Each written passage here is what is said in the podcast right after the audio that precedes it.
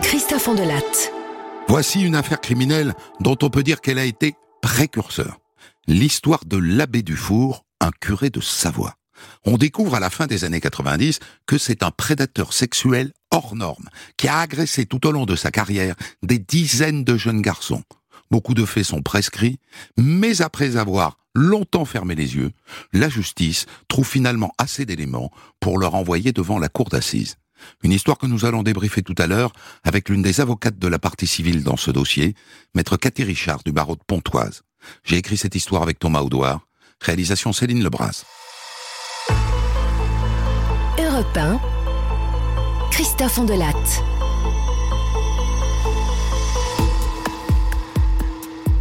L'année prochaine, Sébastien qui a 15 ans et qui habite un tout petit village de montagne de la vallée de la Maurienne en Savoie, Aiguebel, va devoir aller en internat. Bah oui, c'est souvent comme ça pour les gamins de montagnards. À l'entrée au lycée, il faut couper les ponts avec papa et maman.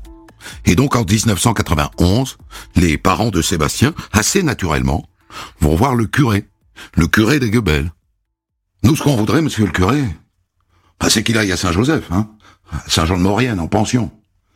Mais comme vous le savez, on n'est pas les seuls. Vous pourriez nous aider à, avoir une place Mais bien sûr, je vais voir ce que je peux faire. Un lycée privé catholique, un curé, ça aide. Et ils ont bien fait, les parents. Parce que ça y est, Sébastien a sa place à Saint-Joseph.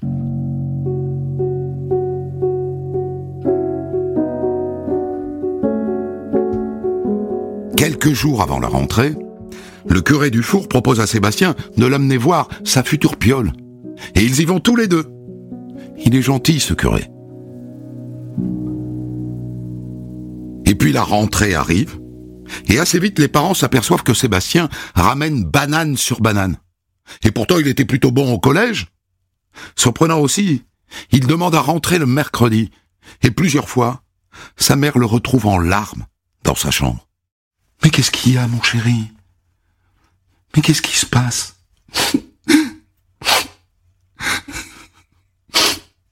Autre bizarrerie, Sébastien, qui n'a jamais bu une goutte de café, réclame une cafetière. Et puis papa, tu pourrais venir mettre un verrou à la porte de ma chambre, à l'internat? Un mercredi du mois de décembre 1991, trois mois après la rentrée, son frère trouve Sébastien inanimé dans sa chambre à Aiguebel, avec des boîtes de médicaments vides à ses côtés. Tentative de suicide. Les pompiers arrivent.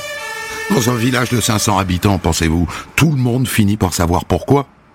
Et le père de Sébastien racontera que le lendemain, il a croisé l'abbé Dufour et qu'il a senti qu'il l'évitait.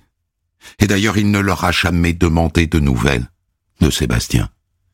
Et dans la chambre de Sébastien, ce soir-là, sous son lit, les parents trouvent un Christ arraché de son crucifix. C'était un cadeau du curé.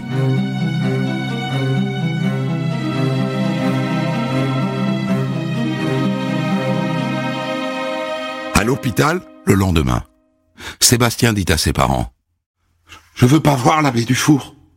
Et là, là, ils comprennent qu'il y a un problème avec le curé mais il faut encore deux mois à Sébastien pour cracher le morceau. Ce qui m'a dégoûté, vous savez, quand Dufour m'a amené à l'internat, dans la voiture, il m'a demandé si je me masturbais. Et puis, il, m'a dit qu'il y avait une mère à Baudane. Elle, elle violait son fils. Il m'a dit que toutes les mères violaient leur fils et que moi aussi ça allait m'arriver. Et après, il, m'a posé la main sur la cuisse. T'as rien dit? Si. Si, si, j'ai crié, je, je lui ai dit je vais sauter de la voiture. Après, il n'a plus rien dit jusqu'à ce qu'on arrive. Ça l'a traumatisé. Et depuis, il a peur de le croiser à Saint-Joseph. Il a peur qu'il vienne la nuit dans sa chambre, d'où le verrou. Et pour ne pas dormir, il boit des litres de café. Alors les parents écrivent à l'archevêque, Monseigneur Claude Feit.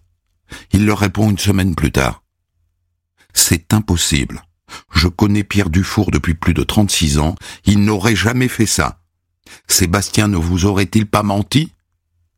Je prie pour vous. À Aiguebel, je vous le dis tout de suite, les gens sont partagés.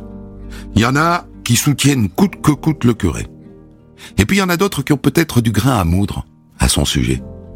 Des parents qui parlent aux, aux parents de Sébastien d'un autre gamin à qui l'abbé aurait posé des questions appuyées sur sa sexualité. Genre, tu te masturbes Tu penses aux filles en le faisant? Ça l'a gêné lui aussi, bien sûr. Et l'autre lui a dit, tu manques de confiance en toi. Ses parents, eux aussi, ont averti l'évêque, monseigneur Perrier à l'époque. Il raconte que ça l'a mis hors de lui. Ils disent qu'il s'est même tapé la tête contre la table, avant de se reprendre et de traiter leur fils d'affabulateur.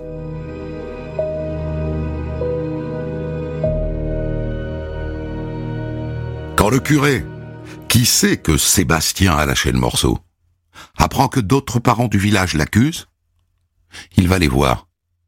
Je sais ce qui se dit sur moi. Je sais ce que Sébastien dit sur moi. S'il dit ça, c'est parce qu'il a des problèmes avec sa mère. Je vous préviens. Si j'entends encore quelque chose, je porterai plainte contre vous.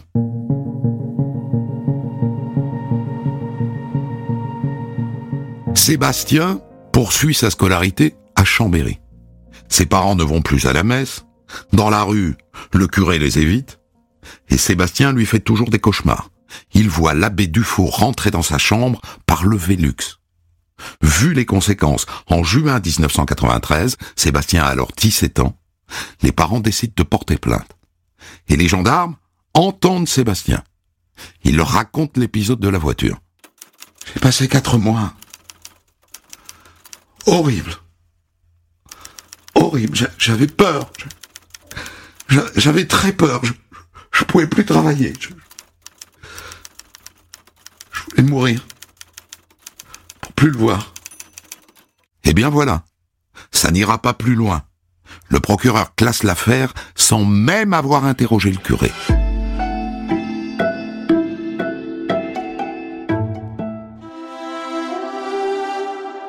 En septembre 1995, Monseigneur Fate, l'archevêque, choisit de déplacer le problème. Classique, hein? Il le change de paroisse.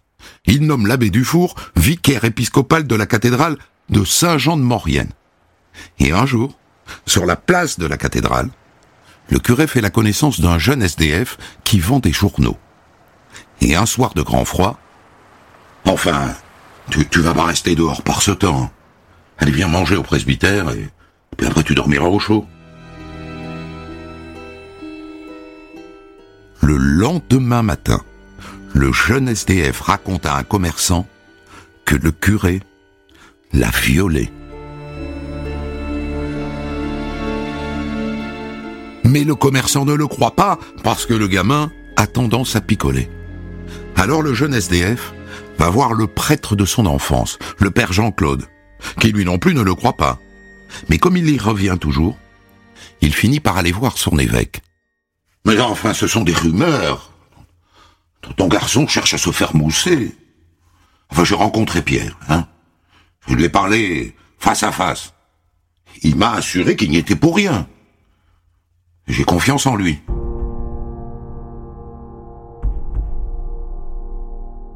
En décembre 1996, à Aiguebel, Sébastien fait une troisième tentative de suicide. Et cette fois, c'est la bonne. Sébastien est mort. Il avait 20 ans.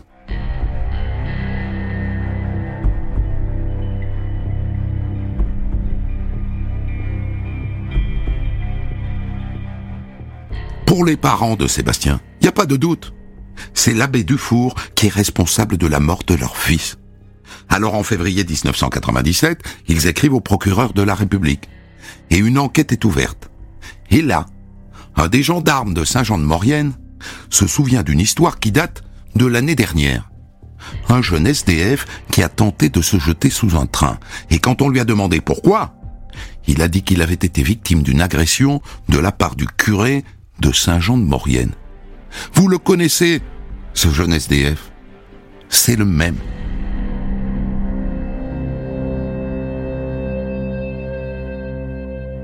Il a maintenant 27 ans.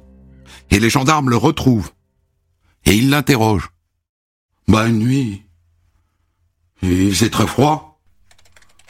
Il a proposé de m'héberger. D'abord, il m'a offert à manger. Puis après, il m'a montré la chambre d'amis. Et plus tard, il est venu me rejoindre dans la chambre. Il s'est déshabillé. Il a commencé à me toucher. Il m'a dit, je me souviens, c'est à prendre ou à laisser. Il dit que ça a commencé par un baiser, puis une fellation, puis un doigt, et puis un viol. Les gendarmes ont du mal à le croire. Enfin, je nomme l'abbé Dufour fait un mètre soixante. Hein Vous, vous faites quoi, un mètre quatre-vingt-dix? Oui. Pourquoi est-ce que vous vous êtes laissé faire? Ben, C'était l'hiver, quoi. Il faisait très froid, je savais pas où dormir. Bah oui, je me suis laissé faire. Vous voulez porter plainte, monsieur? Non, non, non. Non, je veux pas. Dommage. Parce qu'il fournit aux gendarmes des détails très convaincants, comme la description complète de l'intérieur du presbytère et de la chambre. Et surtout, il dit que l'abbé a une cicatrice au bas-ventre. Et ça, on ne peut pas le savoir si on ne l'a pas vu nu. Les gendarmes se lancent alors dans une enquête de personnalité sur l'abbé Dufour. D'abord, c'est un gars du coin. Il est de Modane et il n'a jamais quitté la vallée de la Maurienne. Ordonné prêtre à 26 ans, il commence par enseigner la spiritualité au lycée Saint-Joseph. C'est pour ça qu'il avait le bras long là-bas. Mais genre curé moderne, hein, pas en soutane. Il s'occupe du catéchisme aussi. Et puis il devient curé d'Aiguebel. Et là encore, hein, pas le genre à ronronner au presbytère. Genre curé de terrain. Il aide les gens autant qu'il peut. En revanche, à l'église, euh, raide, hein, rigoriste dans ses homélies. Que vous dire d'autre? Ah Il est l'ami de l'archevêque. Ils se connaissent depuis l'armée. À côté de ça, il aime la picole, l'abbé Dufour, le whisky, paraît-il. Et quand il a bu, il devient grivois, d'après ce que disent les gens. Et même carrément vulgaire. Donc, quand l'alcool le désinhibe, le curé parle de sexe.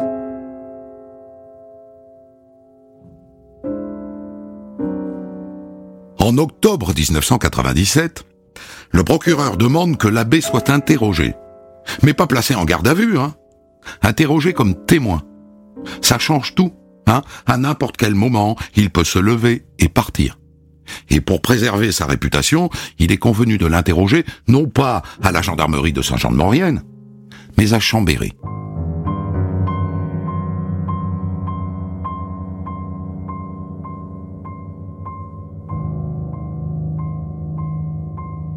Le voilà donc assis face au gendarme, détendu. Il lui parle d'abord de ce qui se serait passé dans la voiture avec le jeune Sébastien. Bah, ce dont je me souviens, c'est que je lui ai parlé de, ce qu'est le complexe d'Oedipe, je crois. Oui, c'est ça. C'est ça dont je me souviens, c'est tout. Il a également dit que vous aviez demandé s'il se masturbait. Écoutez, il est possible que je lui ai posé cette question.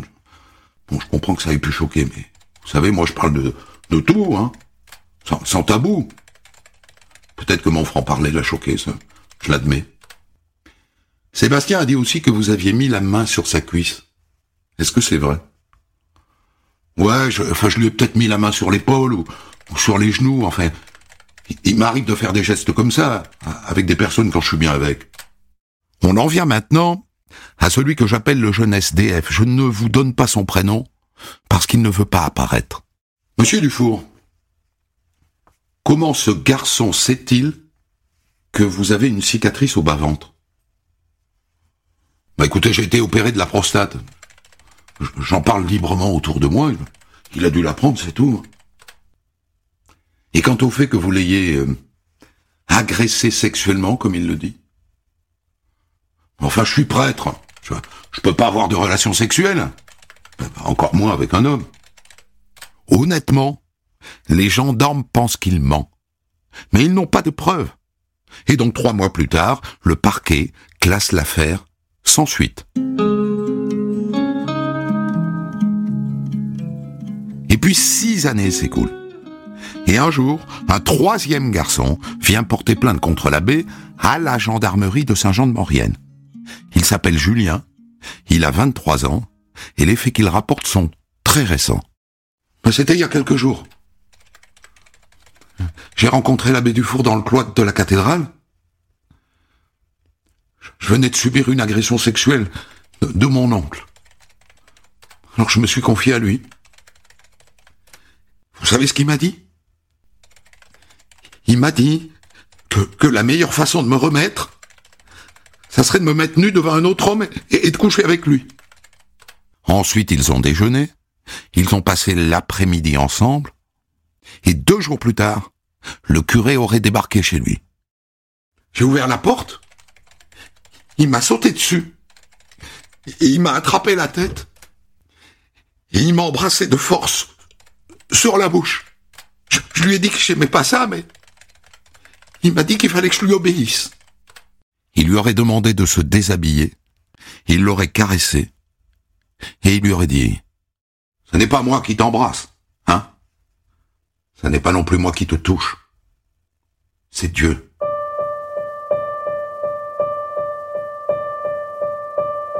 Il y a six ans, les gendarmes de Saint-Jean-de-Maurienne avaient été très agacés du classement sans suite par le procureur de la plainte des parents de Sébastien. Mais là, avec cette nouvelle plainte, c'est une occasion de relancer l'affaire.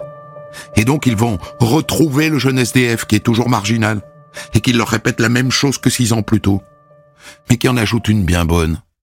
Je vais pas tout dire en 1997.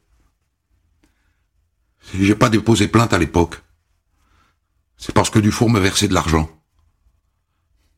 En 99, il m'a versé environ 5300 francs. Et ça, c'est du lourd.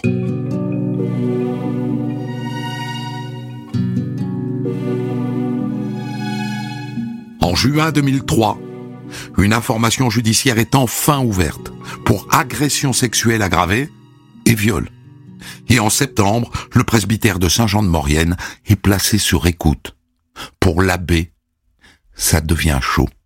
Et très vite, on s'aperçoit que l'abbé appelle souvent un jeune homme, un jeune homme qui se prostitue à Saint-Jean-de-Maurienne.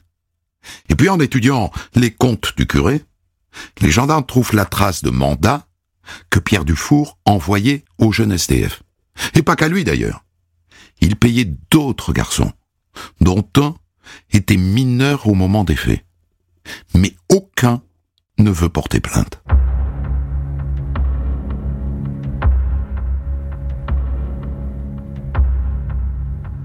Le 9 décembre 2003, il est décidé d'interpeller l'abbé Dufour à 6 heures du matin. Bonjour. Vous, vous venez chercher l'abbé? Il n'est pas là, messieurs, mais il va pas tarder à rentrer, il est sorti promener son chien.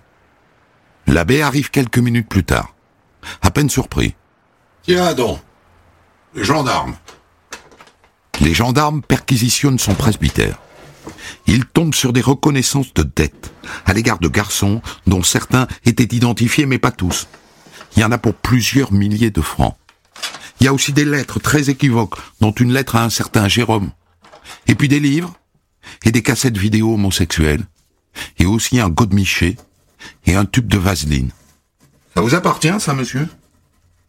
Oui, oui, c'est à moi. Mais la vaseline, c'est une crème pour les mains, hein. c'est pour ça que je l'utilise. Et puis il y a la chambre, décrite par le SDF. Ça n'est pas une chambre d'amis, c'est la chambre de l'abbé.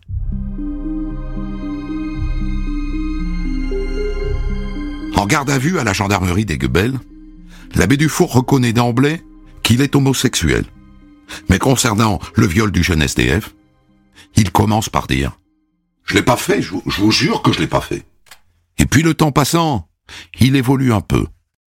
Ça a pu se passer. Mais honnêtement, j'en ai pas le souvenir.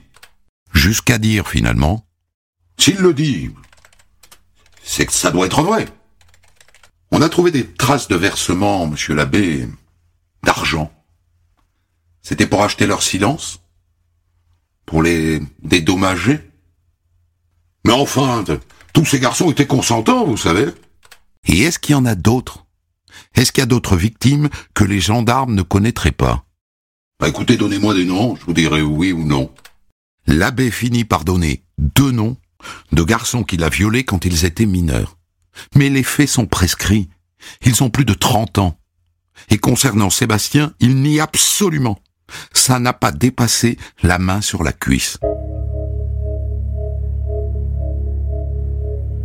Et donc pour l'instant, la juge n'a pas grand-chose de concret. Alors pour tenter de trouver d'autres victimes, elle lance un appel à témoins dans la presse. Et là, ça dégringole. Patrick dit qu'il a été agressé quand il avait 8 ans, au catéchisme, et qu'à son avis, tous les autres y sont passés. Pascal dit qu'il a été agressé à 17 ans, quand l'abbé l'a pris en stop. Mais la plupart des affaires dénoncées sont prescrites. À noter tout de même une évolution. Quand il était curé à Aiguebel, les victimes étaient mineures. À partir de sa mutation à Saint-Jean-de-Maurienne, les proies sont majoritairement majeures. Au final, les gendarmes recueillent le témoignage d'une dizaine d'hommes violés ou agressés par Dufault, dont un garçon qui affirme avoir été sodomisé par l'abbé. Qu'avez-vous à dire au sujet de ces accusations, monsieur? De sodomie? Bah c'est impossible, enfin. Depuis mon opération de la prostate, j'ai plus d'érection. Ah bon? Eh bien, on vérifie via un expert urologue. Et on s'aperçoit que l'abbé bande. Il bande parfaitement bien. Vous nous avez dit que vous ne pouviez pas avoir d'érection, monsieur Dufour. Mais ça n'est pas vrai. J'ai toujours confondu érection et éjaculation, je suis désolé. L'abbé Dufour est examiné par des experts psychiatres. Il leur raconte que tout ce qu'il a fait, il l'a toujours avoué à ses confesseurs. Ils m'ont tous dit d'aller consulter, ça je le reconnais. Je l'ai pas fait. Les experts disent qu'il est dangereux et qu'il y a un risque de récidive.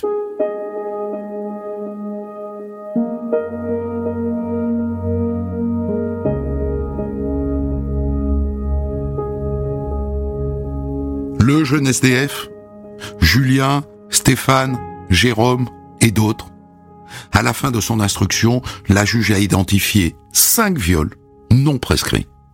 Dans le cas du suicide de Sébastien, on manque de preuves, son dossier n'a pas été retenu. Et donc l'abbé Pierre Dufour est renvoyé devant la cour d'assises.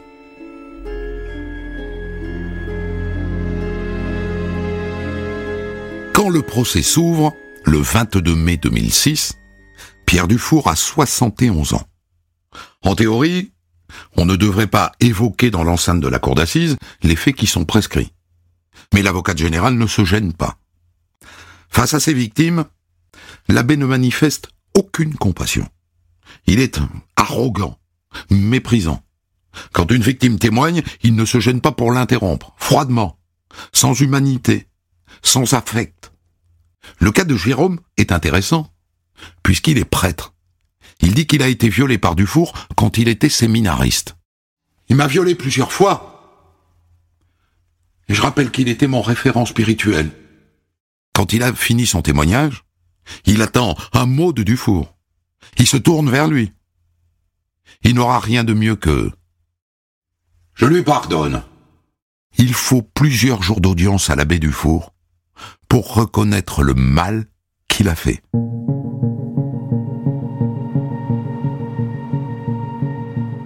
La fin, l'avocate générale requiert 15 ans de réclusion criminelle. Et elle insiste sur le risque de récidive. L'avocat qui défend l'abbé se lève pour plaider. Certains de ceux qui se présentent ici comme victimes ont leur part de responsabilité. Jérôme, par exemple. On a saisi chez Pierre Dufour une lettre qui est au dossier et qui est une véritable déclaration d'amour. Et puis parmi les cassettes pornographiques qu'on a saisies au presbytère, on sait que l'une a été amenée chez le prêtre par Jérôme, de son plein gré. Quant au jeune SDF, il savait qu'il était rétribué. Il savait le prix de ce qu'il faisait. Un lit, de l'alcool, et de l'argent. Le jury délibère pendant trois heures. La sanction est tombée pour euh, le curé de Saint-Jean de Maurienne, Pierre Dufour. Cet homme de 71 ans comparaissait depuis lundi pour avoir violé ou abusé au moins une dizaine de jeunes adultes, et ce pendant des années. 15 ans de réclusion criminelle. Les jurés ont suivi exactement le réquisitoire de l'avocat général. 15 ans, dont 10 incompressibles. Pierre Dufour ne fait pas appel. Pour l'Église, il demeure prêtre, mais il a interdiction de célébrer la messe. Voilà donc pour l'histoire de l'abbé Pierre Dufour que je vais débriefer maintenant avec maître Cathy Richard du barreau de Pontoise. Maître Richard, euh, vous étiez avocat partie civile dans, dans ce dossier. Vous défendiez deux victimes de ce dossier, dont celui que j'ai appelé le, le jeune SDF, dont j'ai beaucoup parlé. Tout à fait. Et qui a eu un rôle clé. Le verdict, d'abord un mot. On a un peu le sentiment qu'il est jugé pour l'ensemble de son œuvre, y compris les faits prescrits. Alors, en réalité, les faits prescrits ont une importance euh, extrême puisque ça permet de donner aussi du relief et de la crédibilité aux faits qui ne le sont pas. Euh, ensuite, euh, non, euh, je pense pas qu'il ait été condamné pour euh, les faits prescrits, puisque euh, on l'a quand même déclaré coupable pour plusieurs viols et que la peine de 15 ans euh, sur euh, pour plusieurs viols, c'est une peine qui n'est pas non plus déraisonnable. C'est Ce un bien assez classique. Hein. Alors surtout qu'il faut prendre en considération l'autorité qu'avait ce prêtre euh, sur euh, les sur ses victimes. C'est-à-dire que c'est pas non plus n'importe qui. Le statut de l'agresseur est très important. La personnalité de l'agresseur est très important. Alors le statut et son, autorité, ça a un rôle dans la législation, mais ça a aussi un rôle euh, énorme et dans le retentissement psychologique pour les victimes, et puis dans le fait qu'ils ne peuvent pas forcément se défendre ou réagir comme ils auraient dû. C'est-à-dire que la justice a considéré que le fait qu'il soit prêtre était un facteur aggravant. Bien évidemment, il a une autorité. Le statut familial, le statut social, le statut religieux est très important. Euh, Pour ce fameux SDF dont vous parliez, qui est effectivement une force de la nature, quelqu'un qui n'est plus euh, un adolescent, qui est vraiment un homme, qui est très fort, très grand, euh, lorsqu'il se retrouve dans ce lit, il pense pouvoir passer une nuit tranquille, et lorsque l'abbé le retrouve, c'est vrai qu'il peut partir. Il va dire, quand on l'interroge après, il va dire mais il faisait froid, je savais pas, je pouvais pas, mais je me suis laissé faire. En réalité, il essaye de donner a posteriori des explications qui sont en réalité du- de l'ordre de la sidération. D'autant plus À que lui était en état de faiblesse à ce moment-là. C'est-à-dire Il est- qu'il alors, est, il est paumé. C'est un garçon qui est en état de faiblesse totale, qui d'ailleurs a été hospitalisé en psychiatrie hein, derrière. Et puis il faut vous dire que la personnalité de l'abbé Dufour était très particulière. D'un côté, il avait, euh, il était charismatique, et d'ailleurs, finalement, j'allais dire, c'est un peu le registre des différents prêtres qui m'a été donné de connaître dans le cadre euh, de mon, ma profession. Hein, dans le cadre de ma profession, je dis bien, euh, qui étaient des agresseurs, c'est-à-dire que c'est à chaque fois des hommes qui sont extrêmement charismatiques et avec une forme d'autorité très importante. Donc forcément, on n'ose pas euh, se, se- aller à l'encontre de ces personnes-là. Concernant ce, ce jeune SDF, comment est-ce qu'il vous explique, vous, euh, au début, sa volonté de ne pas porter plainte et Il a le sentiment de s'être un peu prostitué, sans doute aussi. Mais ça, c'est encore tout le machiavélisme dont je faisais état de l'abbé Dufour. C'est-à-dire que il a envoyé de l'argent après, après à ce jeune homme. Mais en, en réalité, il n'est il est pas question de, de, de prostituer. C'est pas une rétribution. Ça pourrait être vu à la limite comme une indemnisation ou, ou comme voilà Mm. exactement pour qu'il se taise. Mais d'un autre côté, en faisant ça, il continue à le salir. Il peut pas dire non à de l'argent parce qu'il est dans, il vit dans des conditions dramatiques.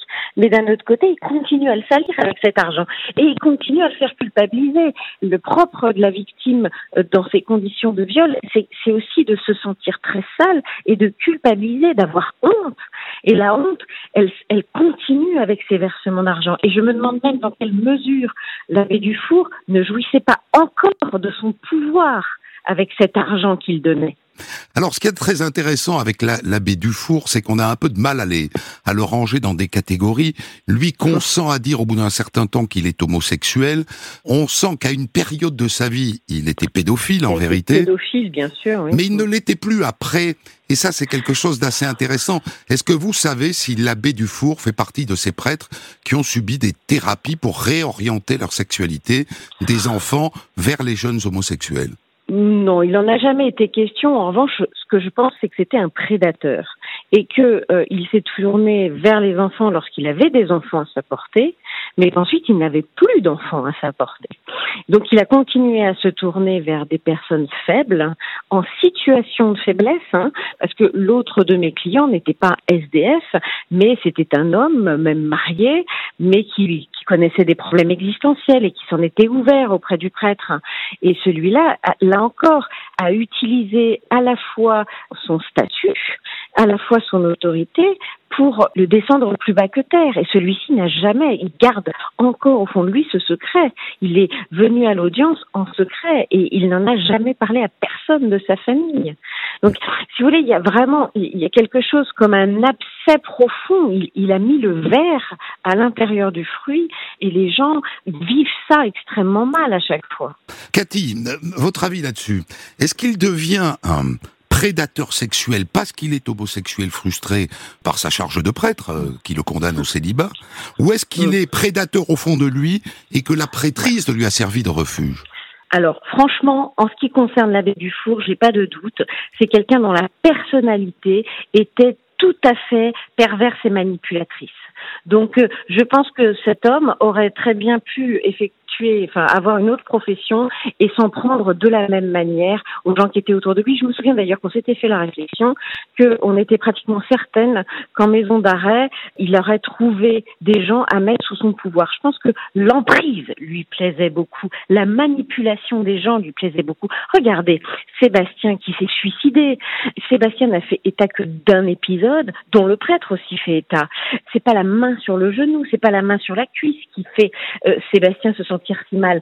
C'est les mots du prêtre, c'est les mots qui sèment le trouble dans l'esprit de cet enfant. Il lui parle de sa mère comme de quelqu'un qui serait vicieux. Enfin, et je crois que véritablement, c'est ce qu'il aime. Et il aime manipuler, il aime avoir l'ascendant sur les gens. Et je pense que la sexualité n'est qu'une des manières qu'il avait euh, d'être aussi manipulateur et pervers. Et donc, je, je, ne pense pas que pour lui, euh, le viol ou, ou l'homosexualité ou la pédophilie ait été une pédophilie de circonstance ou d'occasion. Non, je pense qu'au départ, il y a vraiment un trait de personnalité de la part de cet individu mmh. qui est tout à fait particulier. Quant à l'audience, il a regardé ce jeune séminariste en lui disant... Euh, je lui pardonne. C'était quand même euh, assez extraordinaire. Il, lui il, il, à l'audience d'une froideur. Terrible. Justement, au, cours du procès, c'est un homme d'église. À aucun moment, il ne fait acte de contrition. Il ne dit pas j'ai péché, oui, j'ai vraiment péché, je supplie la Vierge Marie et, tout, et toute la suite. Pas du tout. Ah non, non. Ah non, pas du tout, pas du tout. Il est très arrogant, il est odieux, il est froid. On sent vraiment, là, franchement, on, sent le, on sent plutôt, si on doit être biblique, on sent, on sent plus le serpent euh, que l'acte de contrition. C'est vraiment quelqu'un qui est très, très manipulateur. Et là, il essaie toujours, alors qu'il il est dans le box des accusés, il essaiera toujours de reprendre le pouvoir, une forme de pouvoir. Donc on est très loin de la contrition. On est très loin de la demande de pardon. Il n'a jamais été question dans cette affaire, à, à quelque moment que ce soit, d'impliquer la hiérarchie, c'est-à-dire les évêques et les archevêques qui ont une sacrée responsabilité. Il en a été question. C'est très compliqué là encore parce que les choses dans l'Église évoluent. Vous savez que très récemment à Lourdes, il a été question maintenant de prendre en considération le préjudice de toutes les victimes, même d'actes prescrits. L'Église évolue là-dessus il faut, il faut entendre qu'on était au-delà du sujet tabou. On était dans l'indicible, on était dans l'inaudible. Et c'était absolument d'autant plus difficile qu'on était en face de finalement de quelqu'un d'assez charismatique. Regardez récemment encore euh, le père Matassoli euh, qui a été assassiné dans des conditions dramatiques euh, il y a peu de temps. Donc on sait aujourd'hui qu'il s'agit là encore de quelqu'un qui abusait, qui abusait des jeunes enfants eh bien, l'évêque a tout de même dit il y avait une part de lumière en lui. C'est très choquant, c'est très choquant. Et je l'ai dit, ça, ça, ça ne peut que choquer les victimes. Mais d'un autre côté, pour l'Église, il est impossible de faire fi aussi de ce que ils estiment que ces prêtres ont apporté aussi à la religion. Cathy Richard, je, vous connais un peu, c'est d'ailleurs pour ça que je m'autorise à vous appeler par votre prénom et vous me le renvoyez. Euh, dans ce dossier, vous étiez partie civile, mais je sais que dans d'autres dossiers, vous défendez des pédophiles devant la cour d'assises. Comment est-ce mhm. que vous faites pour basculer dans un camp et dans l'autre? Comme je dis toujours, je, je, ne, je ne défends pas, je ne défends pas l'acte, je défends la personne. Et voyez quelqu'un qui n'a aucun recul sur ses actes, euh, qui est toujours presque dans la revendication, euh, je peux pas le défendre. Il m'est arrivé très fréquemment de refuser de défendre finalement des individus qui n'ont pas suffisamment évolué ou qui refusent d'évoluer au regard de euh, ce qu'ils ont commis. Et franchement, je pense que je me, mais en fait, j'ai même pas besoin de refuser de les défendre. Assez rapidement, on s'entend pas. Hein je pense que j'aurais euh, eu des difficultés à m'entendre avec l'abbé Dufour. Voilà. Mais si s'ils font un minimum de chemin vis-à-vis de ce qu'ils ont commis, vous êtes capable de trouver des arguments pour les défendre. Mais bien sûr, dans ces cas-là, ce ne sont pas des arguments. J'éclaire, j'éclaire une partie de leur personnalité. C'est ce que j'expliquais euh, tout à l'heure aussi. Nous, connaissons tous les deux une femme extraordinaire qui travaille euh, pour justement prévenir euh, les, les, pulsions pédophiles dans le dans le cadre de son association L'Ange Bleu. Et elle a été victime Latifa Benari, dont j'ai raconté l'histoire. Latifa Benari et Latifa Benari, elle sait il y a beaucoup de pédophiles malheureux qui luttent avec leurs leurs démons et qui ne trouvent pas forcément écoute d'ailleurs. Je peux vous dire que le problème c'est que comme même les psychiatres psychologues sont obligés de faire un signalement lorsque quelqu'un leur euh, révèle euh, des pulsions pédophiles, ou un passage à l'acte, mais finalement on se retrouve avec des gens. Moi j'ai un client qui avait fini par s'acheter un dictaphone et il parlait à son dictaphone dans son immense souffrance et dans son immense solitude. Donc voilà, dans ces cas-là, bien sûr qu'ils ont besoin d'être accompagnés. Bien sûr, il y a, y, a, y a, des choses à dire les concernant. Bien sûr qu'il faut aussi informer les jurés. Mais vous savez, ce que j'explique toujours, c'est que défendre, c'est pas innocenté. Défendre, c'est aussi parler pour, aider à exprimer quelque chose. Avec quelqu'un comme l'abbé Dufour, je n'aurais pas pu euh, aider euh, l'aider à exprimer, ce qu'il avait, qu'il avait à exprimer, puisque ce qu'il avait à exprimer, c'était son plus grand mépris pour tous et pour tout le monde. Merci, maître Richard, grande avocate pénaliste du barreau de Pontoise. Des centaines d'histoires disponibles sur vos plateformes d'écoute et sur europe